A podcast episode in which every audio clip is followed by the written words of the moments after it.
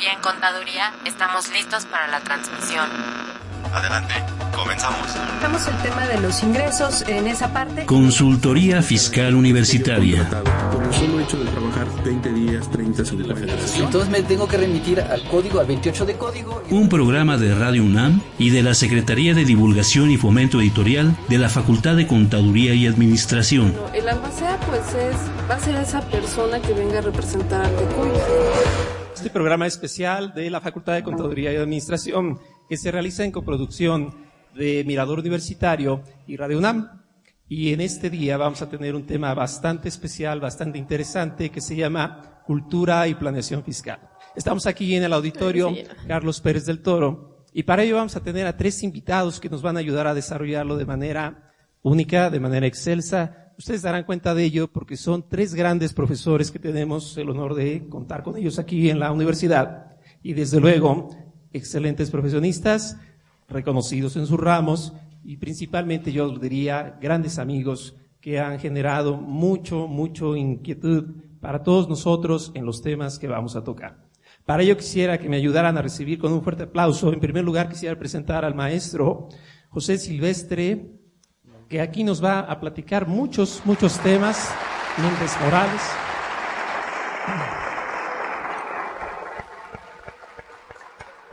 Ustedes también conocerán sin duda al contador Salvador. Salvador Roter Albanel. Fuerte, por favor.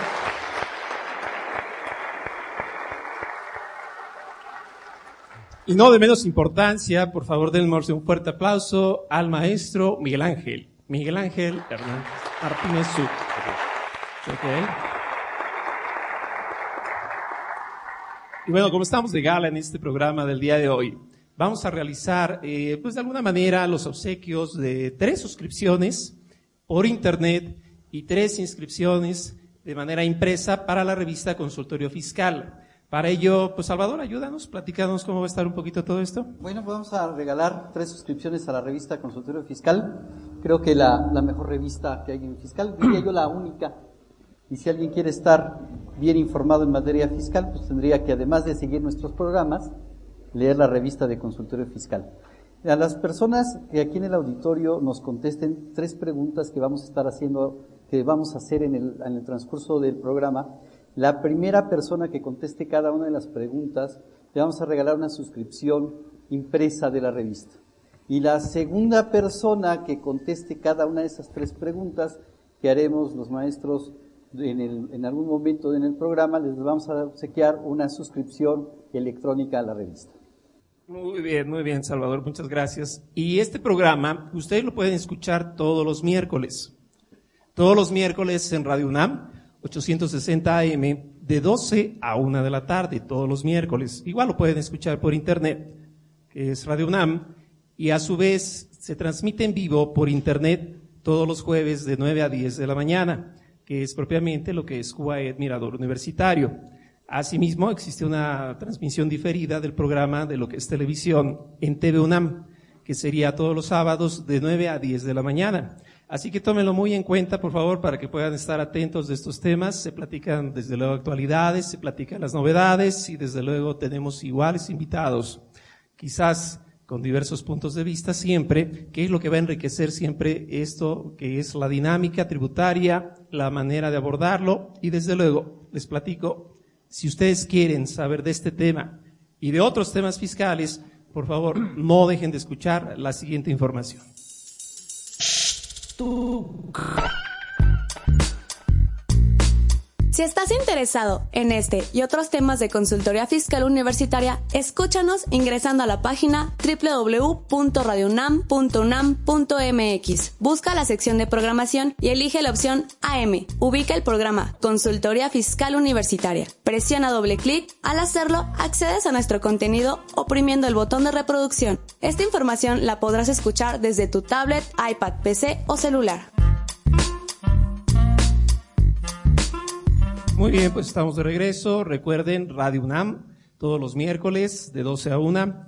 Eh, jueves lo pueden ver de manera en vivo por internet de 9 a 10 y diferidos sábados igual de 9 a 10 por TV UNAM. Y bueno, tenemos un tema muy especial el día de hoy, cultura y planeación fiscal. Eh, pocas veces la tributación siento yo que se entiende de manera adecuada. En ningún país es popular la tributación.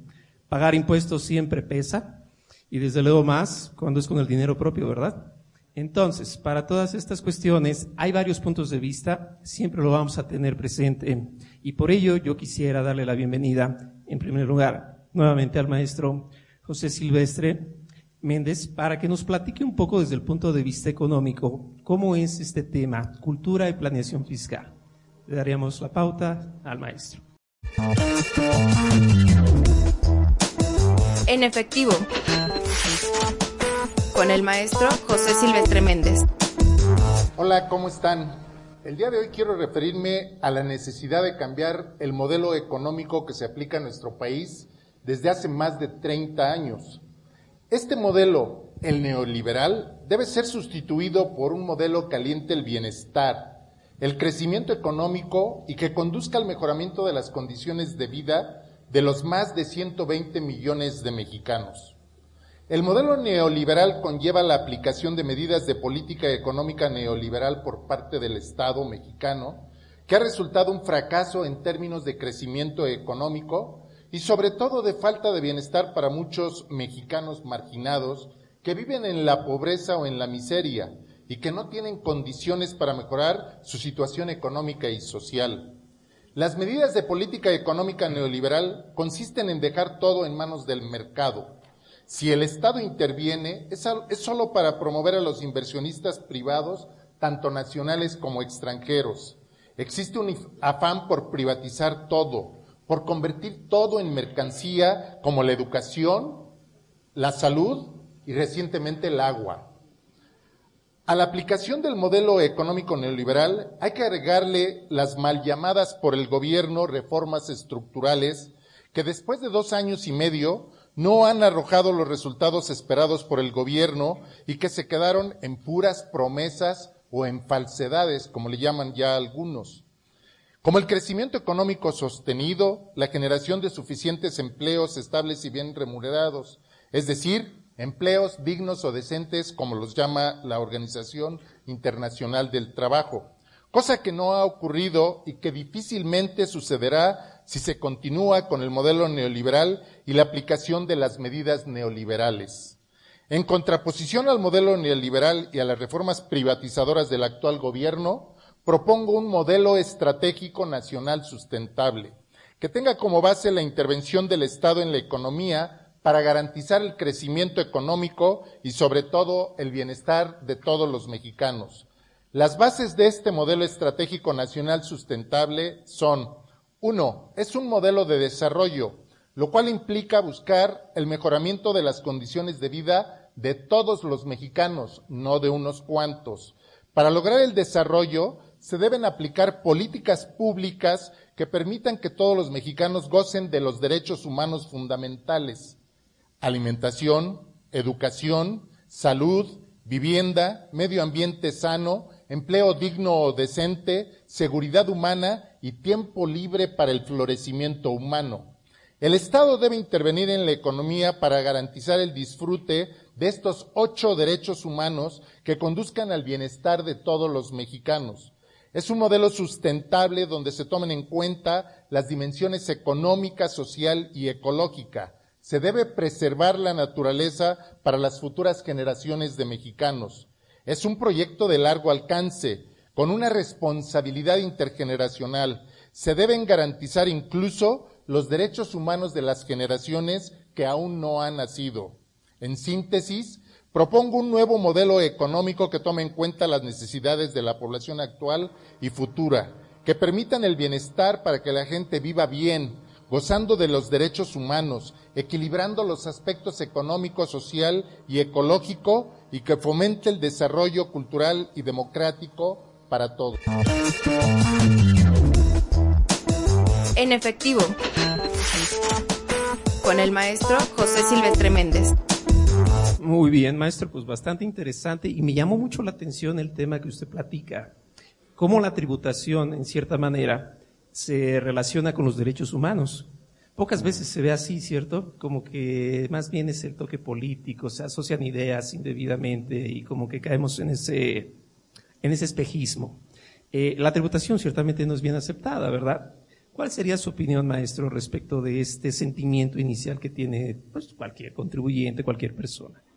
Sí, yo creo que una, una de las cuestiones fundamentales en términos de la cultura fiscal es que eh, tiene que haber resultados y la gente no los percibe así. Esto, esto es una situación que no es nueva en nuestro país. Esta situación viene desde hace muchísimos años. Yo diría, pues desde la llegada de los españoles, en que los grupos indígenas no veían ninguna satisfacción de sus necesidades, pero sí el cobro de tributos. Por eso se llama tributo, se le llama imposición. Es una forma en que se tiene que ver reflejado la política fiscal como parte de la política económica, como parte de las políticas públicas en general, deben fomentar el mejoramiento de las condiciones de vida de la población. Si no se ve reflejado en el gasto público que ejerce el gobierno a través de infraestructura, a través de mejores caminos, condiciones de vida para la gente, pues claro que la gente no está de acuerdo en cómo se gasta el dinero que está tributando, sobre todo cuando se ven algunas cosas reflejadas, sobre todo en términos de corrupción e impunidad de la parte de la gente que está en puestos públicos importantes y no se refleja todo ese dinero en mejoramiento de las condiciones de vida que mejoren el bienestar de las personas. Así es, eso, bueno, creo que sigue sucediendo a la fecha, a veces se siente el sentimiento. Eh, bueno, pero pues no toda la gente también conoce la tributación a fondo. Creo que como hay una mala idea o quizás falta de información, no sé qué opines, Salvador, al respecto. Yo creo que sí falta muchísima información. Eh, la autoridad ha prohibido una campaña para dar a conocer a la gente sus obligaciones, pero creo que falta más, más allá. Eh, coincido mucho con el maestro Silvestre de eh, lo que es cultura fiscal. Pero la autoridad siempre ha puesto que la cultura fiscal la debemos cumplir nosotros, nosotros como contribuyentes que aportamos.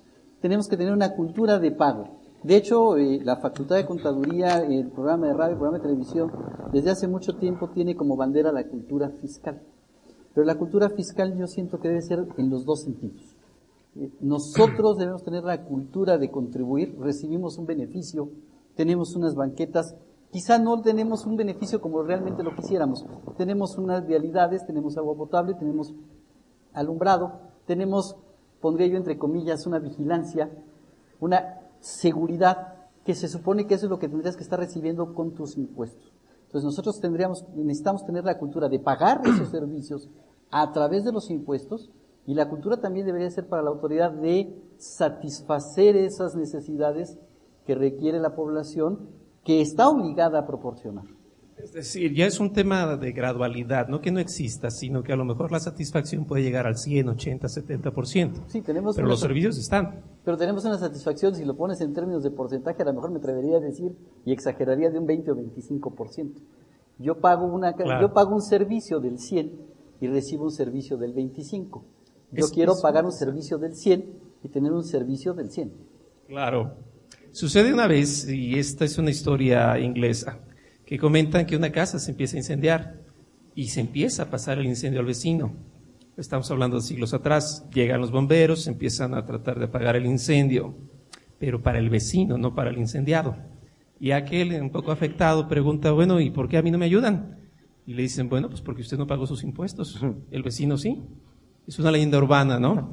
¿Quién sabe cómo pasaría eso? Y a lo mejor empieza un poco por ahí la temática de la planeación también, porque se queja uno de que el gobierno está mal, de que malversan los fondos, pero ¿qué me garantiza que el contribuyente no es igual? Que planea agresivamente, que deja de pagar. ¿Cómo lo piensas ahí, Miguel? Bueno, mira, quiero tocar algunos puntos, ¿no? El tema que, que comentaba el maestro Silvestre Méndez, muy interesante, de lo que es el neoliberalismo. Yo pienso que eso, aunado a la idiosincrasia que tenemos en el país, ha afectado tremendamente, y eso lo digo igual por las nuevas generaciones que van hacia a sustituirnos en el área de, de la cuestión contable, que por alguna razón, algún chistoso le ocurrió que el contador sea el que calcule los impuestos. ¿Y cuál es, y cuál es el tema? Los distractores que hay ahorita, ¿no? Todo lo que es el WhatsApp, lo que es el Facebook, ¿cuánto tiempo se le invierte a eso?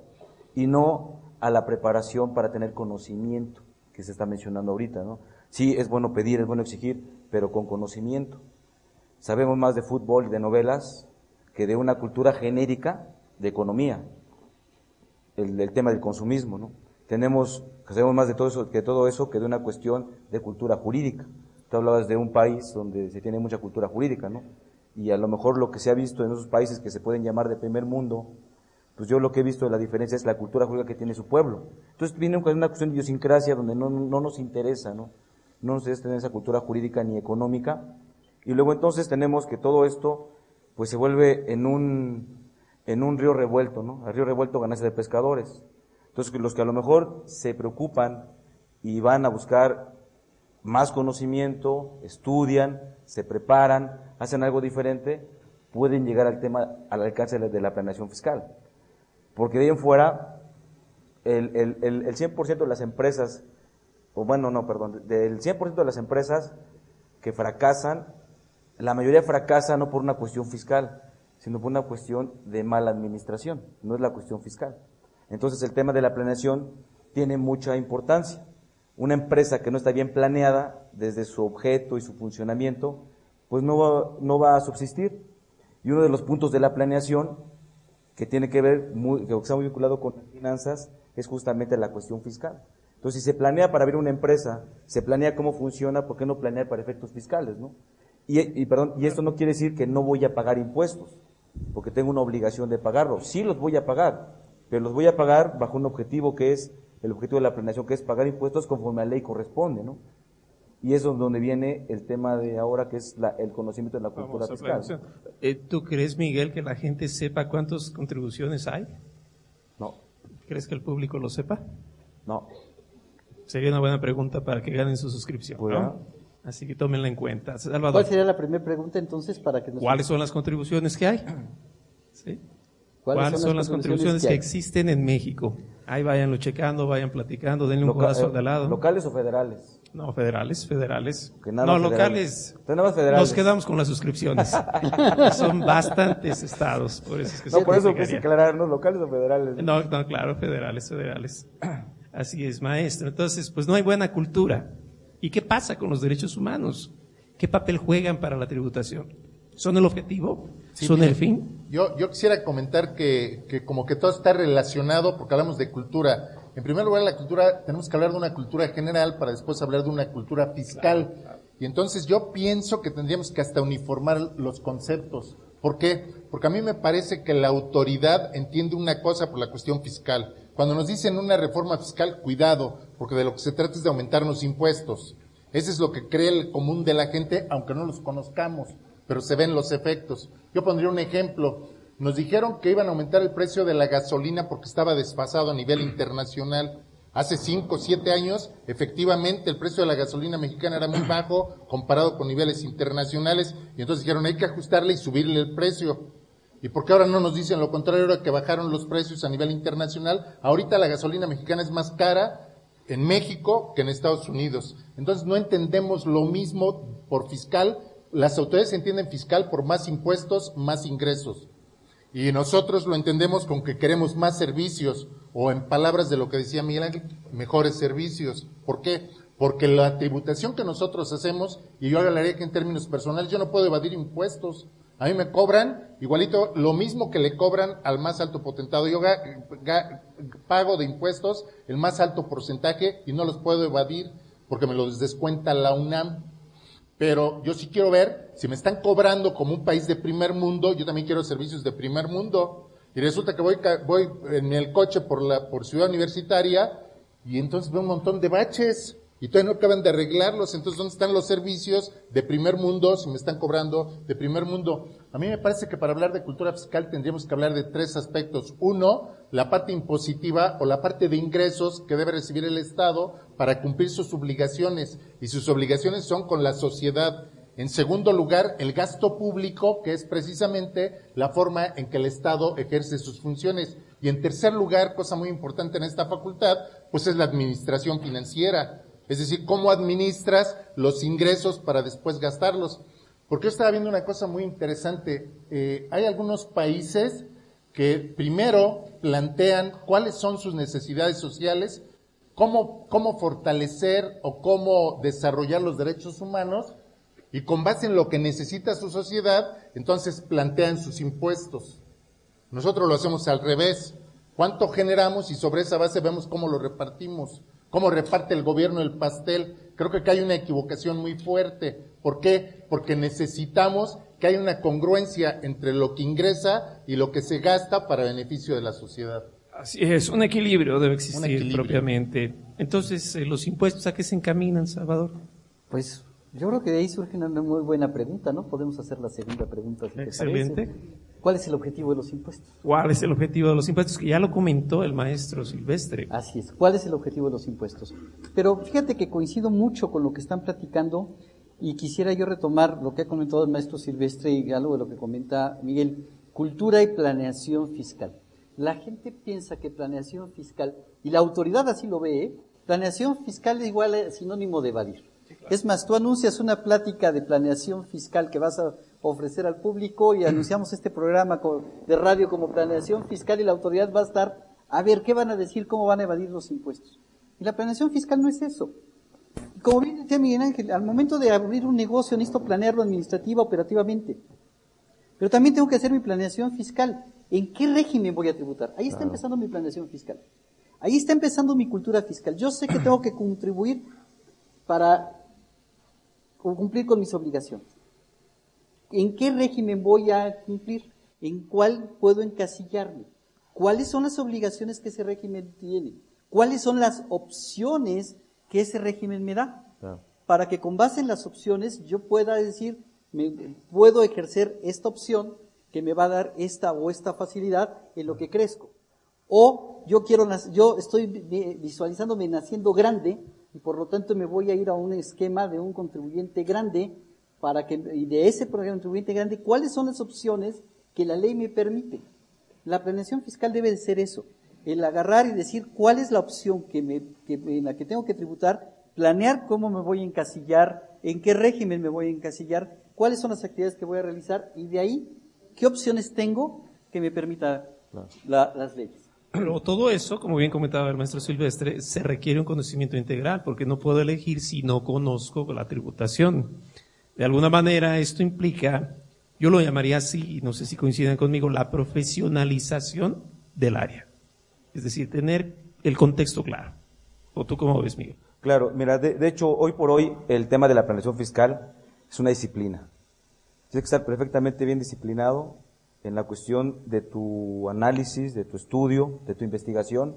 Como decía bien Salvador, no nada más es conocer el tipo de régimen fiscal, sino también a través de qué figura jurídica lo voy a hacer, persona moral, cuál persona moral de las que existen. Hay, hay muchas personas morales para hacer negocios. ¿Qué tipo de, de, cuál es el interés del empresario? ¿Qué tipo de negocio es? ¿Conozco los negocios? Entonces, además de conocer todo esto, el derecho civil, el mercantil, los negocios, el fiscal, para poder hacer una buena planeación este, integral. Eso, pues bueno, es, es, es lo que le va a dar a, a, nosotros, porque de alguna forma nos lo mandan a los contadores, ¿no? eso lo sabemos, este, pues hasta los abogados lo saben, que lo mandan a los contadores. No, es que sí es. También los economistas lo saben. bueno, después del contador pasa al abogado otra vez. No, pero, pero, pero, pero, pero, aquí el tema del comentario es que esto lo vas aprendiendo en, la, en tu vida, en el desarrollo de tu vida profesional. Ahí lo vas aprendiendo. Y vas subsanando, vas subsanando. Te metes al fiscal, te metes al mercantil, te metes al civil, y vas subsanando para poder hacer una planeación fiscal. En la planeación fiscal hay que ser muy eclécticos, porque no puede descuidar ninguna de las partes, ni y sobre todo hay que cuidar a la persona física, al empresario, porque realmente la autoridad puede ver como una cuestión de tabú la planeación fiscal. ¿Quién sabes cómo se le llama ahora la planeación fiscal? en, los eventos NICE, que ahora le llaman asociacionismo. Ya no le quieren llamar planeación fiscal, porque les da miedo. Se dan, se ándale, ándale como la expulsación, tipo de cosas, ¿no? Ándale, cosas como esas. Le llaman, que esto viene de un concepto este, en inglés, que tiene que ver con la psicología y todo eso, y, de ahí le, llaman ahora el asociacionismo al tema de la planeación fiscal, para no llamarle planeación fiscal. Pero pues bueno, el tema es planeación fiscal. Pero fíjate que comentas algo muy importante y perdón que interrumpa. Todas las actividades, de alguna manera, tienen un origen no fiscal, es decir, todo tiene un origen no civil o mercantil o laboral y ya la planeación fiscal es la consecuencia de esos actos. Dicho de otra manera, yo voy a contratar con una empresa X servicio y es la característica mercantil la que le da nacimiento a ese, ese evento. Y de ahí derivan ingresos que son los que son motivo de gravamen. Entonces, como bien decía el maestro Silvestre, si pierdo de vista un punto, y que es lo que tú platicas también de manera integral, me estoy perdiendo del todo. Claro. O sea, es un eslabón todo que va junto. Y, y como lo estaba comentando Miguel y como lo estabas comentando tú, porque a lo mejor no necesariamente tengo que nacer como una sociedad mercantil. Claro. Puedo nacer como una sociedad civil, como una asociación civil, que era lo que tú comentabas. ¿En, ¿A qué me voy a dedicar? ¿Mi cliente a qué se va a dedicar? ¿Qué actividad va a realizar? ¿Es una actividad mercantil? ¿Es una actividad civil? ¿Es una actividad con fines de lucro? ¿Es una actividad con fines económicos? ¿No persigue fines económicos? Eh, el negocio lo pienso iniciar como un negocio pequeño para ir creciendo, pienso arrancar con un negocio de un muy buen tamaño, con una buena cantidad de trabajadores. ¿Voy a tener trabajadores o no voy a tener trabajadores? O lo quiero dejar chiquito, ¿no? O lo quiero dejar chiquito. Claro. Sí, Es Todo esto ¿no? forma parte de tu planeación fiscal antes de iniciar. Claro. Ahora, habiendo tantas, eh, lo voy a decir la palabra, habiendo tantas opciones, viene lo que se llama eh, economías de opción. ¿Cuál sería la diferencia, maestro, entre las economías de opción y la planeación fiscal? Bueno, la- definitivamente eh, cuando nosotros tenemos una, una economía donde se puede puedes optar por diferentes formas como las que se están planteando, eh, hay, hay- que tener conciencia que yo creo que es uno de los elementos fundamentales de la cultura de la cultura fiscal y de la planeación, porque estamos hablando de planes. En cualquier formato de negocio, cualquier formato de economía que se quiera desarrollar, va a tener una causa fiscal, va a tener una consecuencia fiscal. Y por eso precisamente debemos hablar de planeación fiscal. Es decir, cuáles son los planes en los cuales yo voy a trabajar y en esa medida pagar mis impuestos que correspondan a las actividades que estoy desarrollando. Y tiene que haber congruencia entre el contribuyente y también la parte de la autoridad. Yo insisto mucho porque como que a veces nos vamos nada más por los contribuyentes y la parte de la autoridad, Miguel Ángel y, y Salvador han hablado mucho de la profesionalización de, de cuando hablamos de cultura, cultura fiscal, pero la profesionalización también tiene que ser de las autoridades fiscales y muchas veces no ocurre así. De repente, bueno, dices, bueno, ¿y por qué este impuesto? ¿Por qué este otro? ¿Por qué esta contribución? Yo señalaría como ejemplo que yo soy autor de libros y cobro regalías. Y por el hecho de cobrar regalías, yo tengo una actividad empresarial, cosa que me parece incongruente. Ya estoy en un régimen que yo digo, ¿por qué estoy en un régimen con actividad empresarial si no realizo ninguno? Solo porque cobro regalías de algunos de mis libros. Entonces yo creo que, que debe haber profesionalización por parte de todos y otro elemento que destacaría es la concientización de todas las partes. Claro, claro, porque eso es lo que le da, obviamente, un contexto global de qué es la relación jurídica. Se me ocurre algo, por ejemplo, a ver si quedaría claro, usted corríjame si estoy mal. Es tanto como ir de vacaciones a Acapulco. ¿Me voy por la libre o me voy por la federal? Son las opciones. Y desde ahí empiezo a planear. Si me voy por la libre, gasto X. Si me voy por la federal, gasto más. No obstante, en tiempo, y así es como empiezo yo a planear. De alguna manera, como que se va creando el esquema. Ahora, debe haber una racionalidad, como bien lo comenta de parte del Estado, tanto en la imposición como en la aplicación de las leyes. Quiere decir, en la creación de las mismas, por ejemplo, cuando se quieren grabar derechos humanos es algo totalmente escandaloso, como cuando se quieren aplicar mal. Y ahorita, bueno, pues eh, con cada sexenio sabemos que hay un cambio y como tal, pues se dan referentes nuevos. Pero, Salvador, ¿tú qué opinas en ese constante que hay? Mira, eh, comentabas algo, algo que se me hace bien interesante, el grabar derechos humanos. Y lo estamos haciendo a partir del 2014. Sí, claro. Y lo estamos haciendo en una forma drástica, me estoy refiriendo, y creo que ustedes lo entienden, a lo que es el gravamen a las prestaciones mínimas de ley, que por un lado tengo una ley que me obliga a pagarlas, y luego tengo otra ley que me dice, ok, págalas, pero que no paguen impuestos sobre la renta esas, las personas que lo reciben hasta cierto monto. Pero luego viene después del camino y llega otra- la misma ley del impuesto sobre la renta y me dice, ah, pero entonces tu patrón, págame el impuesto sobre la renta por esa prestación que el trabajador está recibiendo. Estás grabando los derechos humanos. Yo creo que estamos yéndonos fuera de cualquier eh, disposición de legalidad y cultura fiscal. Desentonamos totalmente. Totalmente. O sea, nos salimos del contexto. Creo yo, salvo lo que ustedes opinen, que sería buena la idea de preguntarle al público ahora sí, qué es lo que pasa con la planeación, qué es lo que pasa con la cultura y pues empezar a desarrollar todo esto en conjunto para ver si estamos siendo claros, para ver qué es lo que nos están diciendo. Entonces tienen listas las preguntas, ¿verdad, ya en mente? ¿No? Más bien la respuesta. Qué barbaridad. No, la en mente las tienen las preguntas para contestarlas. Bueno, ahorita se nos amontonan. ¿Cuál habíamos dicho la primera? La primera es cuál es el, el objetivo de los impuestos, ¿no? Oh, ok. No, ¿cuál es La el- ¿No nos primera era-? ¿No que nos ¿Cuáles son las acordaban? ¿Ya ves? Si nomás no quieren hablar. Ah, no, no, muy bien. ¿Cuál era entonces la primera? ¿Cuáles son las, los tipos de contribuciones? Los tipos de contribuciones. ¿Cuáles son los tipos de contribuciones Federales. que hay federales en nuestro país? Dos personas que por lo menos lleguen rápido. Recuerden que tenemos suscripciones para ustedes. Allá hay un... Están los dos. Ahí viene la primera persona. Ok. A ver, ¿cuál sería la respuesta? Ok, sería este, impuestos, Ajá, eh, aportaciones de seguridad social, ajá. contribuciones de mejoras y derechos. A ver, ¿qué opina tu compañero? Bueno, así a grandes rasgos serían las contribuciones, pues son- nada más son dos tipos, que son las directas y las indirectas. Ok.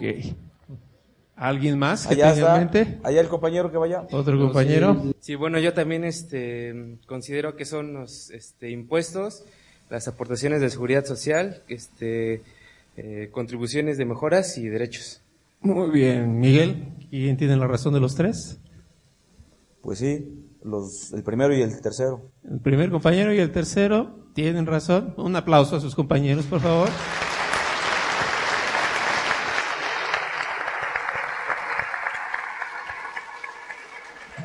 Muy bien, y chequen que no es cualquier revista, ¿eh? es consultorio fiscal, que como sabemos, eh, bueno, tenemos la participación de todos los profesores catedráticos de nuestra facultad, siempre son temas eh, de moda, siempre son temas actuales, y lo más importante es que son desde el punto de vista académicos. No, y además, mira, este último número, el número eh, 615, la revista Consultorio Fiscal, está con temas muy interesantes. Trae la Declaración Anual de Personas eh, Físicas eh, 2014 de una maestra connotada aquí en la facultad, la maestra Georgina Ramírez. Está otro maestro también connotado en la facultad, hablando de deducciones personales, el maestro Ignacio Jaramillo.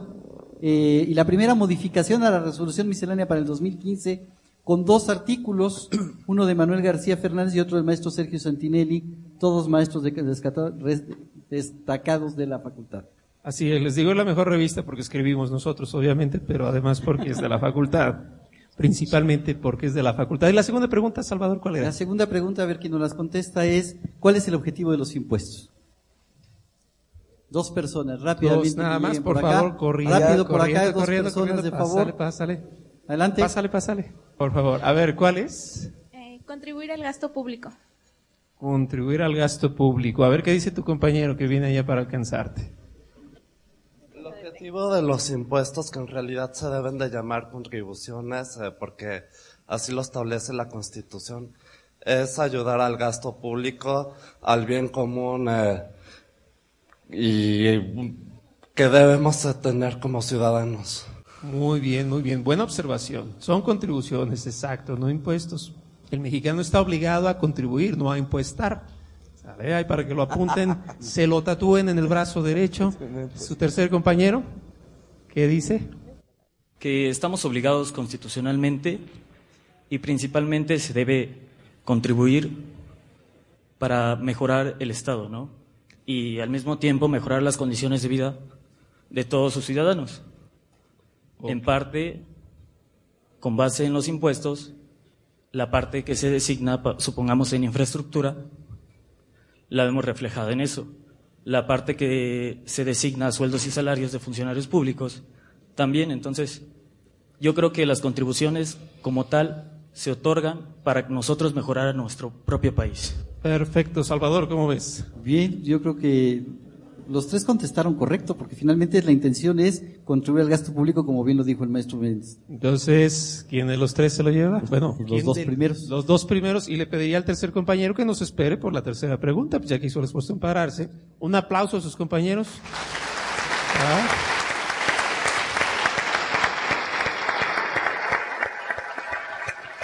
Permítanme comentarles que varios profesores de la facultad precisamente son o somos coordinadores de lo que es la revista de sección.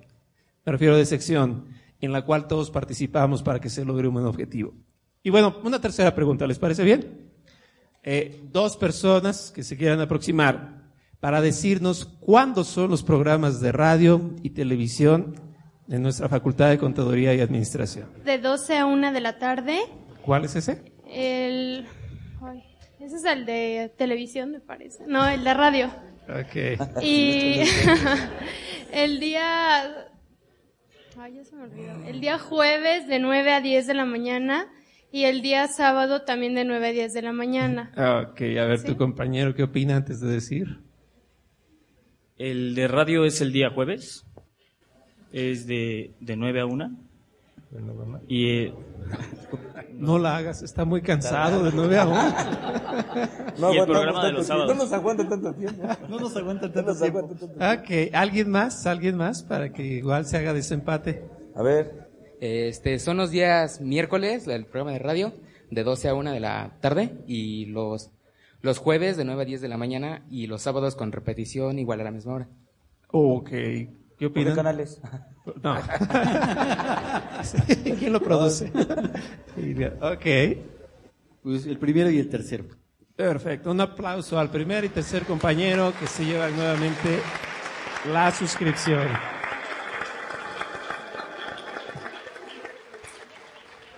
Muy bien, muy bien. Eso es parte de la cultura fiscal. Saber que la UNAM está presente siempre y la Facultad de Contaduría todavía más como especialista en No, el pero tema. además vale la pena mencionarles que el programa de fiscal.com, que es de nuestra facultad ya de muchos años, eh, es el que tiene mayor rating de lo que es este, TV UNAM. Entonces véanlo muchachos, de verdad véanlo. Hay comentarios muy interesantes de autoridades, de maestros de la facultad, en diversos temas en materia contable, fiscal, económica. Y, bueno, Creo que recalcando lo que dice el maestro Miguel Ángel, vale la pena recalcar que este año cumple 28 años. 28 años ya. 28 años el programa de consultorio fiscal en radio y el programa de televisión. Creo que hasta Chabelo salía cuando era joven en el programa, entonces sabrán ustedes que tiene muchos años y que es muy buen programa. Excelente, excelente. Bueno, pues definitivamente la cultura de planeación fiscal se puede difundir por varios medios. La revista, los programas, y qué mejor que a través de todos nuestros egresados, profesores que están siempre involucrados en lo que es el. Bueno, eh, maestro, maestro Silvestre, me quedé todavía con el gusanito de los derechos humanos.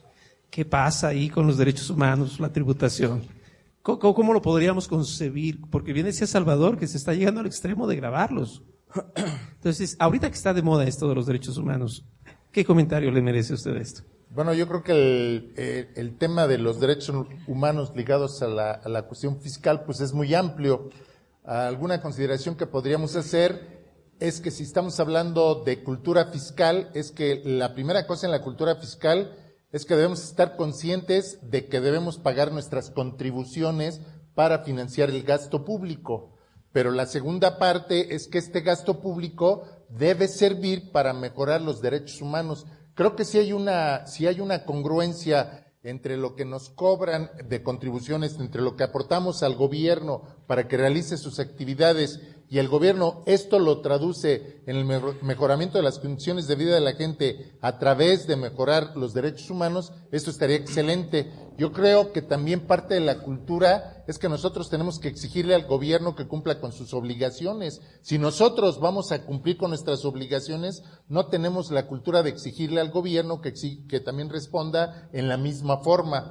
Otra cosa muy interesante es que también debemos protestar porque se lleguen a agravar algunos derechos humanos fundamentales, ¿no? Esto es, es una parte fundamental, pero definitivamente yo insistiría en la parte de que todos los derechos humanos que yo mencioné, como la alimentación, educación, vivienda, eh, un ambiente sano, pasan por tener un trabajo decente y digno, pasan por mejorar las condiciones laborales de la gente. Un empleo estable y bien remunerado haría que la gente que tiene un buen empleo estable y bien remunerado pague sus impuestos y estos se traduzcan en derechos humanos, con lo cual, en lugar de tener los círculos viciosos que tenemos, de que la gente no quiere pagar su- sus contribuciones, tendríamos un círculo vicioso porque lo veríamos reflejado en el mejoramiento de los derechos humanos.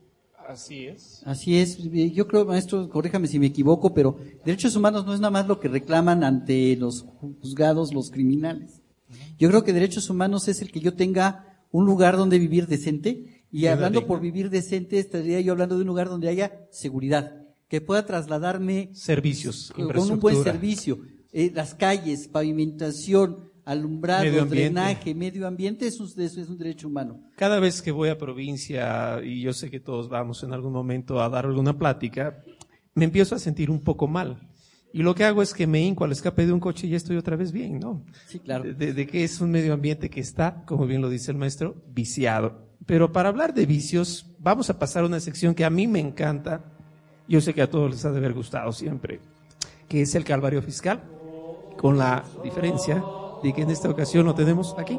Aquí precisamente vamos al calvario fiscal.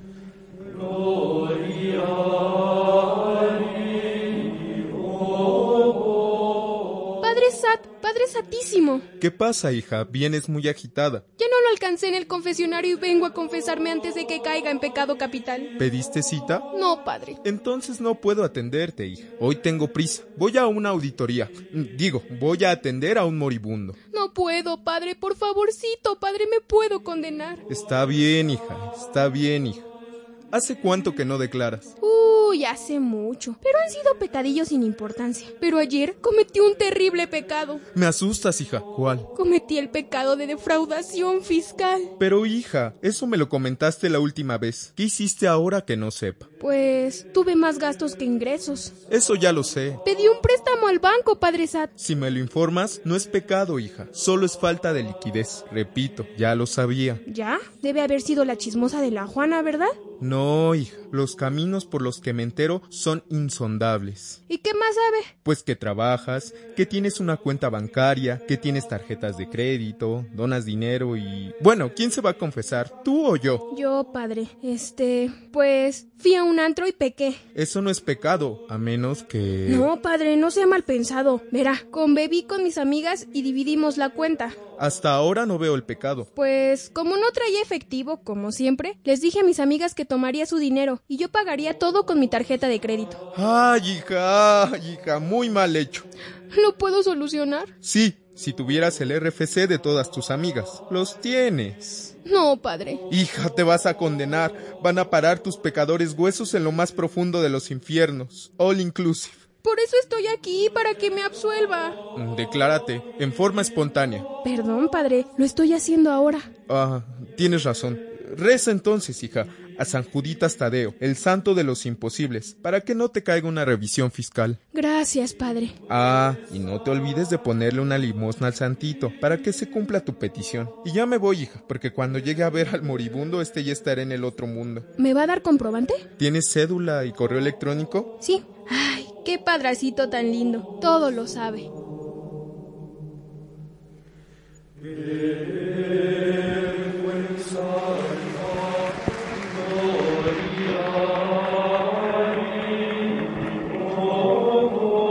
Excelente, excelente. Y es un aplauso que se merece el grupo representativo de teatro de la Facultad de Contaduría y Administración.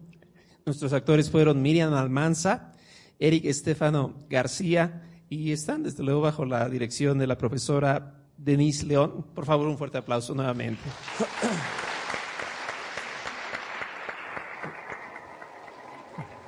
Muy bien, pues ya, ya para ir cerrando y antes de que nos metamos en pecados más graves como los que ahorita vimos.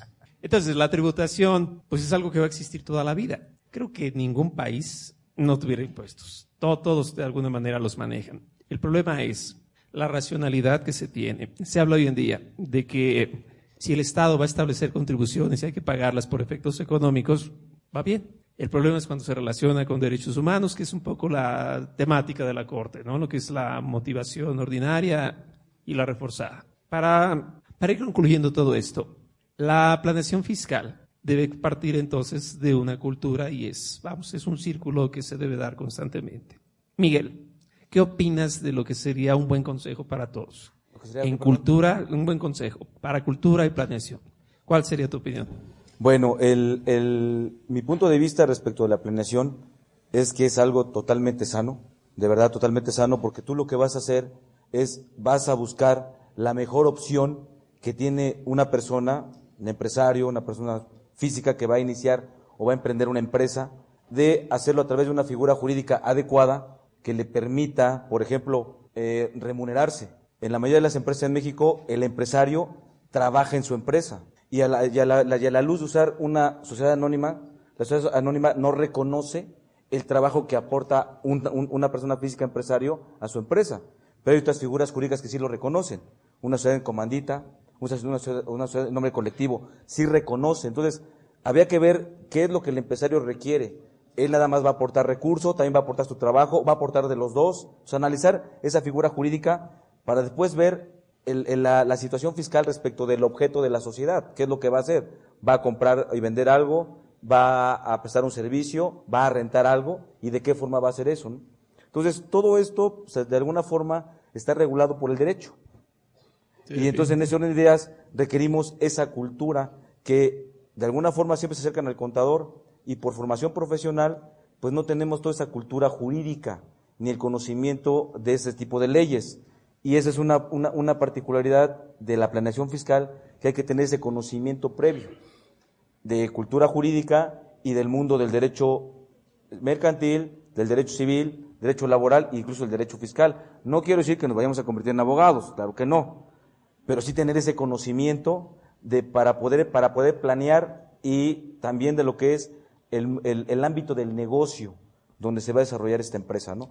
o en un momento dado en dónde está para, para modificarla. Digo, una cosa es que cuando nace y otra cosa es cuando se va a modificar, ¿no? Sin descuidar la situación de un incumplimiento en ningún ámbito del derecho, donde, donde hay que ser eclécticos. Nunca dejar de cumplir y mucho menos una obligación fiscal.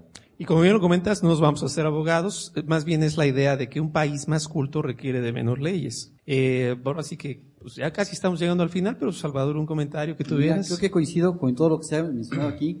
La conclusión del maestro también es bastante interesante.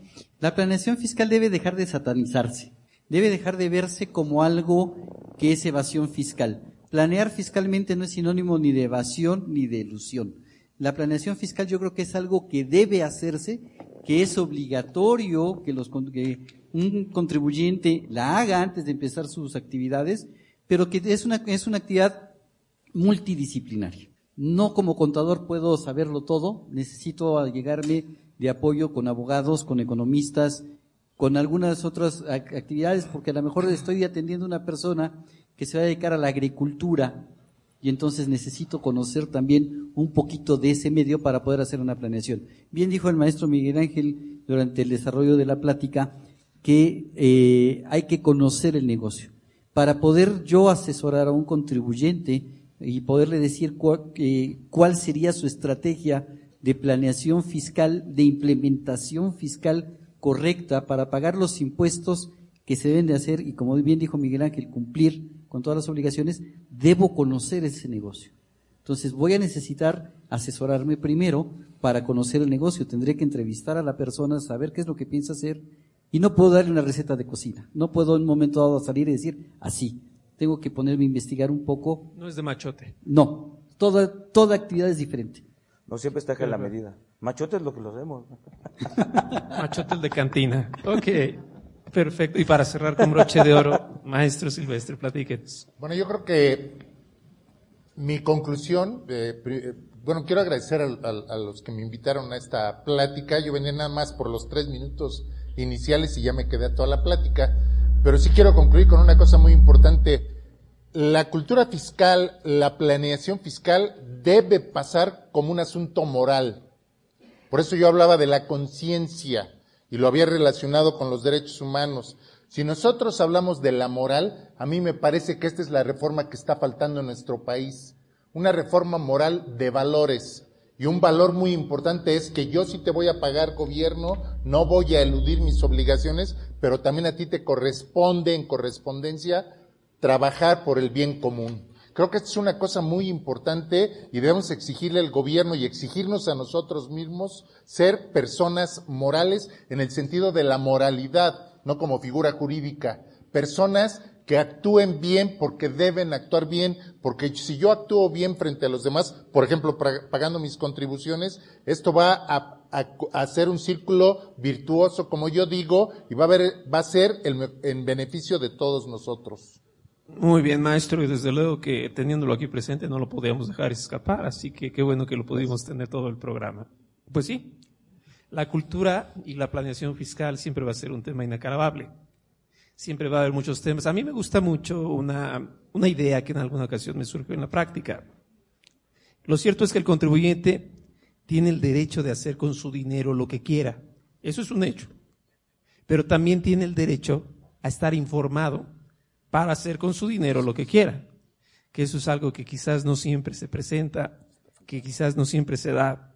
Y es tarea de todos nosotros y desde luego aquí de nuestro público ir impulsando eso ir haciendo notar a toda la gente, desde la familia, estamos en una fiesta, ¿a qué te dedicas? Estudio contaduría. Ah, es que fíjate que el otro día me pasó esto. Así como ir a la, fiesta y soy médico y también me dicen todo. Desde ahí yo creo que podemos empezar a hacerlo notar. Muy bien, bueno, pues tenemos la planeación fiscal, tenemos la cultura fiscal. Y la clave es saberla usar de manera informada, de manera inteligente. Yo como abogado podría decir que lo que me inculcó mucho la universidad fue antes de lo que se dice en la calle de dar dinero, y desde luego esa es la última opción y jamás se debe considerar. Hay que saber las leyes. Entonces, antes de pensar en no pagar el impuesto, hay que saber lo que es el contexto, hay que estar informado, hay que estar estudiado. Y Miguel, ¿qué podríamos concluir de este tema que nos pudieras compartir? Es algo que es totalmente permitido. Todo mundo, aunque sea empíricamente, planea y en el tema de la planeación fiscal, a la hora de, este, bueno, en materia de impuestos, estamos hablando de negocios, estamos hablando del empresario.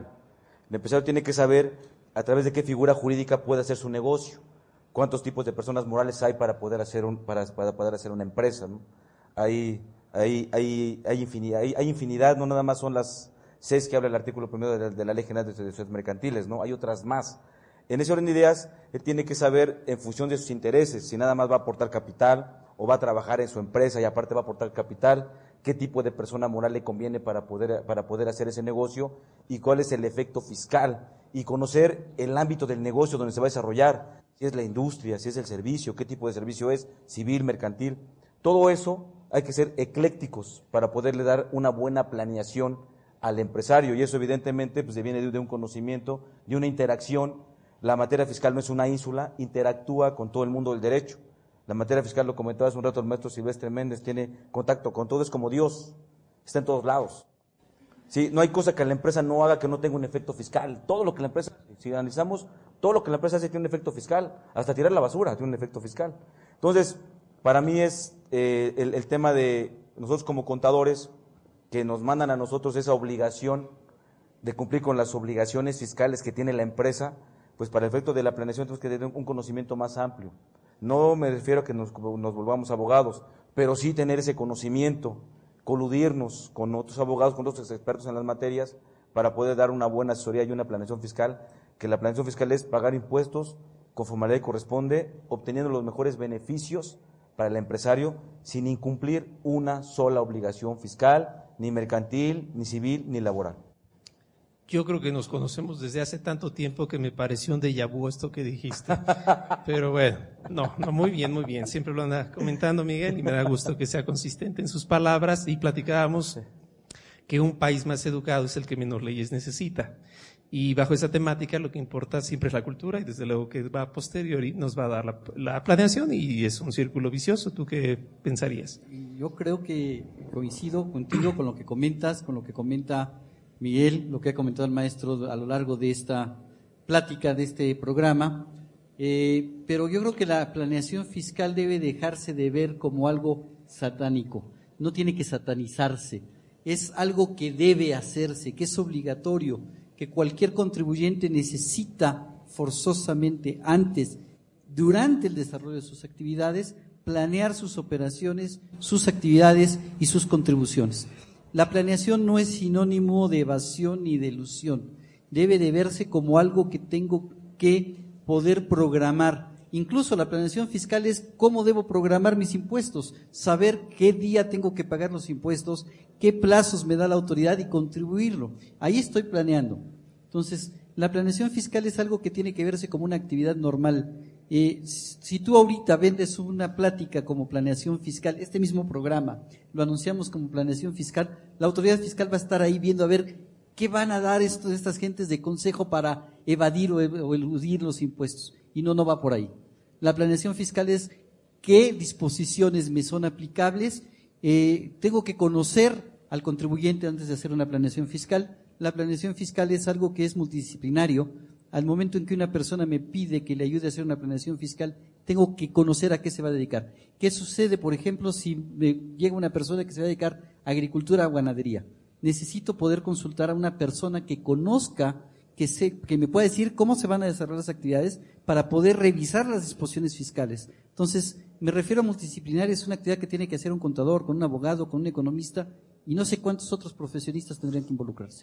Así es. Y bueno, pues eh, el comentario para cerrar con broche de oro, maestro, si nos pudiera platicar. Sí, gracias. En primer lugar, agradecer a- al doctor Burgoa, a Miguel Ángel, que tengo mucho gusto- tiempo de conocer, y a Salvador. Es un gusto compartir esta plática con ustedes.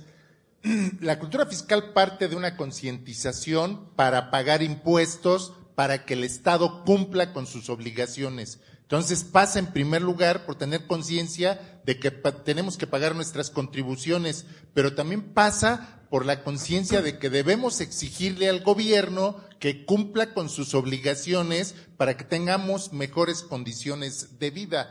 La planeación fiscal viene de planes, hacer planes fiscales para pagar en tiempo y forma nuestras diferentes contribuciones, por eso se llama hacer planes, hacer el programa, apartar la cantidad de dinero que tengo que pagar, porque de repente, acuérdense de algunos artistas que de repente vemos ahí que no pagó el impuesto y que le van a embargar su casa, pues no hicieron planeación fiscal. De lo que se trata es de esta conciencia. Tenemos una obligación solidaria con el resto de la sociedad para que la sociedad viva mejor. Una cuestión muy importante para ligar la cultura fiscal con la planeación fiscal y con los derechos humanos de los cuales hablamos al principio del programa es la parte ética, la parte del comportamiento moral de las personas. Una parte del comportamiento moral es solidarizarnos con los demás y una forma muy efectiva de hacerla es pagando nuestras contribuciones, pagando nuestros impuestos y, como ya dijeron mis compañeros en esta mesa, también hacer que esto permee ante nuestra gente que nos rodea, nuestros amigos, nuestros compañeros, nuestros familiares, que, que sientan que es importante el pago de las contribuciones para mejorar las condiciones del país. Repito, sin olvidarnos de exigirle al gobierno que también cumpla con sus obligaciones para mejorar el bienestar de la gente. Así es. Eh, Bueno, pues platicábamos precisamente que, bueno, en alguna experiencia que yo tuve, lo importante era saber. Ciertamente el contribuyente tiene el derecho de hacer con su dinero lo que quiera, pero desde luego también tiene el derecho de estar informado para hacer precisamente con su dinero lo que quiera. Vamos, es un agavillamiento de todo este tipo de situaciones. La cultura de la planeación fiscal siempre va a ser un tema inacabable. Va a existir, ha existido por años, va a continuar siendo. Y la manera de impulsarlo es siempre conscientes, como lo dice el maestro, como lo dice Salvador, como lo dice Miguel, de los deberes, de las obligaciones y bien equilibradas. Y bueno, pues no me queda nada más que agradecer a nuestros invitados por su presencia aquí el día de hoy. Por favor, un aplauso muy fuerte al doctor Silvestre Méndez.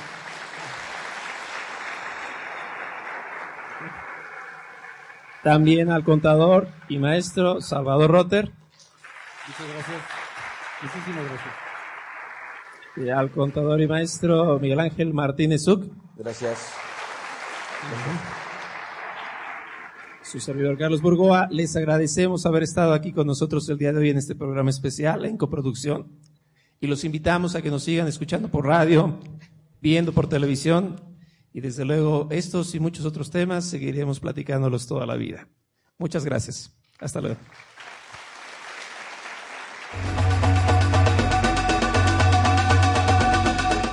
Consultoría Fiscal Universitaria.